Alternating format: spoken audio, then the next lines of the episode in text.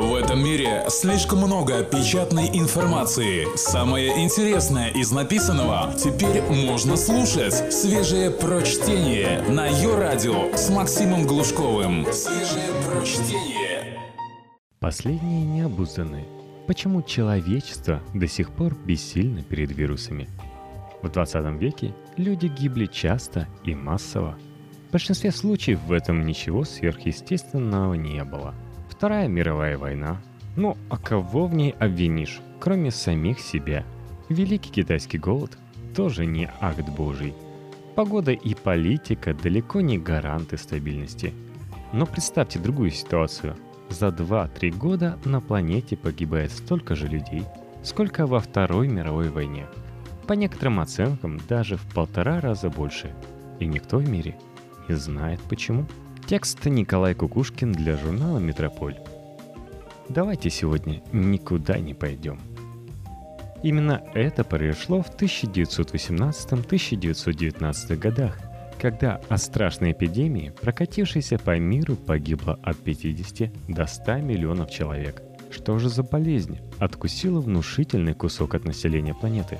Сегодня мы знаем, что эпидемия 1918 года была вызвана особо опасной формой вируса гриппа, известной также как испанка. Но в начале 20 века ученые только начинали догадываться о том, что собой представляет загадочный заразитель, фантазируя о смертоносных флюидах в воздухе и воде. Не исключено, что немецких. Вирусы не были похожи на что-либо известное в то время науке. Сегодня мы знаем, что вирусы не бактерии – не клетки и вообще больше напоминают молекулы, чем живые существа. Только с изобретением электронного микроскопа в 1931 году вирус удалось увидеть и тем самым перевести пространный, почти метафизическое описание флюидов в плоскость современной науки. Медицинская антанта Рэймонд Двек, бессменный директор отделения противовирусных препаратов Оксфордского университета – Энергичный и острый на язык профессор Двек охотно общается с прессой и любит попозировать перед камерой своей фирменной бабочки. Солидный возраст в нем выдает только длинная цепочка титулов и степеней, следующая за именем в подписи электронной почты. Профессор Двек не делает особого упора на скромность. Метрополь застиг его в штаб-квартире фармацевтической корпорации United Therapeutics в Северной Калифорнии – где он координирует клинические испытания нового лекарства от лихорадки Денге. Профессор Двек уверен, история современной медицины началась с матери всех пандемий.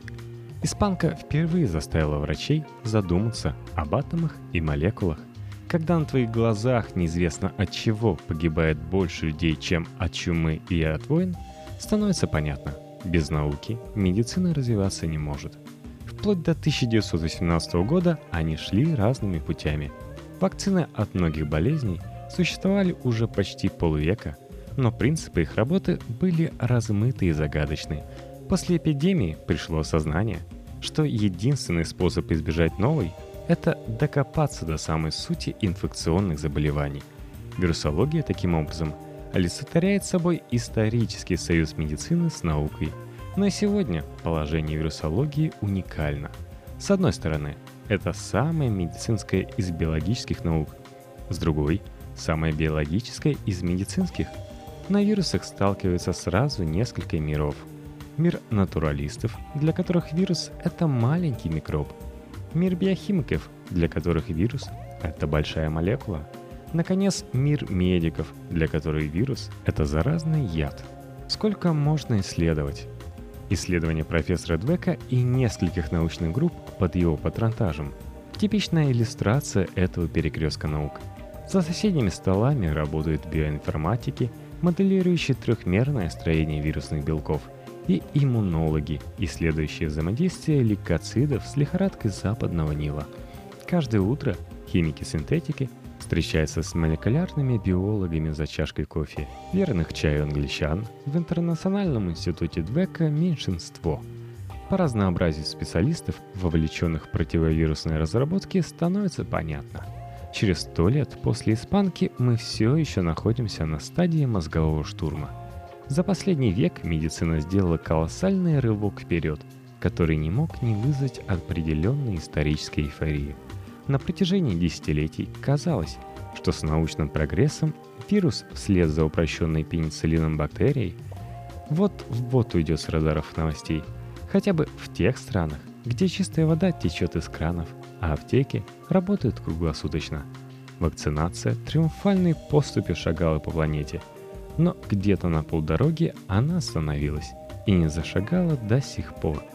Прокатившаяся по миру в 2009 году паника вокруг вируса H1N1, родственника той самой смертоносной испанки 1918 показывает, мы все так же уязвимы перед вирусами, как и сто лет назад.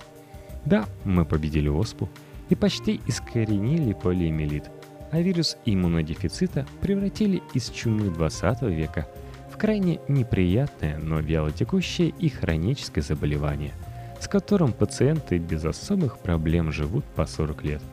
Но от того же ВИЧ нам так и не удалось создать вакцину, которую в 1984 ученые обещали выдать на гора в течение двух лет. С вирусом гепатита, например, сегодня живет 350 миллионов человек, из которых умирает по 5 миллионов в год. Появляются и новые угрозы. Например, та же лихорадка денге – которая еще 50 лет назад была экзотическим заболеванием, сегодня распространяется в развитых странах пугающими темпами. Прежде всего, благодаря урбанизации тропических регионов, но отчасти из-за глобального потепления. Что такого сложного в вирусах? Хлопок одной ладонью. Проблемы, стоящие перед вирусологией, все последние сто лет почему-то изрядно смахивают на дзенканы. Например, как убить что-то, что никогда не было живым. Бактерии, например, мы довольно успешно убиваем антибиотиками.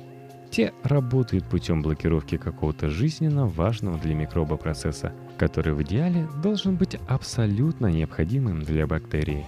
Но при этом не использоваться человеком, иначе в антибиотике просто нет смысла. Цианид, например, прекрасный антибиотик. Но вирус – другая история. Он вообще ничего не делает сам – он всего-навсего пакет информации. ДНК или РНК, завернутый в белковую оболочку. Всю работу за него делает организм хозяина, то есть мы с вами. Поэтому найти противовирусный препарат гораздо сложнее, чем антибиотик. Ударить по вирусу и не ударить по самому себе почти невозможно. Убить неживую материю – очень сложная задача. Вплоть до недавнего времени, а в большинстве случаев и до сих пор – мы полагались исключительно на собственную иммунную систему, распознающую и уничтожающую вирусы и зараженные ими клетки. В наших лимфоузлах хранится арсенал из миллиардов антител, защитных белков, опознающих в лицо чужеродные молекулы и направляющих на них всю мощь иммунитета. Более того, иммунная система запоминает встреченных врагов и в следующий раз реагирует быстрее и сильнее – Именно на этом основан принцип вакцинации. Антителам как бы дают принюхаться к патогену, который убит или ослаблен и не может сам по себе вызвать болезнь. Когда же иммунитет встретит вирус или бактерию в живом виде, он уже будет подготовлен к немедленному ответу и пресечет вторжение на месте. Для некоторых вирусов это работает великолепно. Но Реймонд Двек не понаслышке знает, как трудно бывает научить иммунитет распознавать вирусы. Его институт уже 20 лет участвует в поиске вакцины от ВИЧ. Проблема в том, как мы представляем себе вирусы. Мы по привычке видим в них что-то постоянное, не меняющееся. Вакцинация предполагает, что организм знает вирус в лицо. Но сегодня мы понимаем, что это лицо может меняться настолько сильно и настолько быстро, что само определение того или иного вируса начинает терять смысл. Перед вами очередная дзен-проблема. Как узнать лицо врага, у которого тысячи лиц? Изменчивость вирусов – это главная причина, по которой вакцинация может быть неэффективной. Вирусам ничего не нужно, кроме самовоспроизведения. Если нам для нормальной жизни требуется тысячи генов, то вирусу достаточно 50. Это карточный домик, куда меньшего масштаба. Если человеческая клетка – это завод по производству таких же заводов, то вирус – это мелкий чертеж, которые украдкой подсунули одному из рабочих. Триллионы клеток человека живут в обстановке железной дисциплины. Если что-то пойдет не так, весь организм может погибнуть. Вирус же не волнует, что в нем ломается или меняется. Среди тысячи просто сломавшихся вирусов всегда найдется один, который научится обманывать иммунную систему. Наконец, последняя проблема, в которой тоже отчетливо слышится буддийский Каан. Это как уничтожить что-то, что стало частью тебя самого. Вирусы встраиваются в ваш обмен веществ и эксплуатируют его в своих целях. Но некоторые из них, например, ВИЧ или папиллома вирус человека, идут дальше и вторгаются в святая святых, вставляют свои гены в наш геном – Именно с интеграцией чужеродных генов в плохое место связаны онкогенные эффекты некоторых вирусов.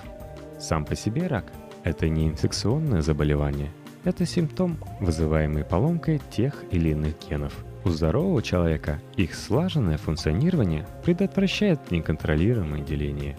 Гены могут ломаться случайно, например, в ходе копирования при удвоении клетки – а могут в результате разнообразных внешних воздействий – химических, радиационных или биологических.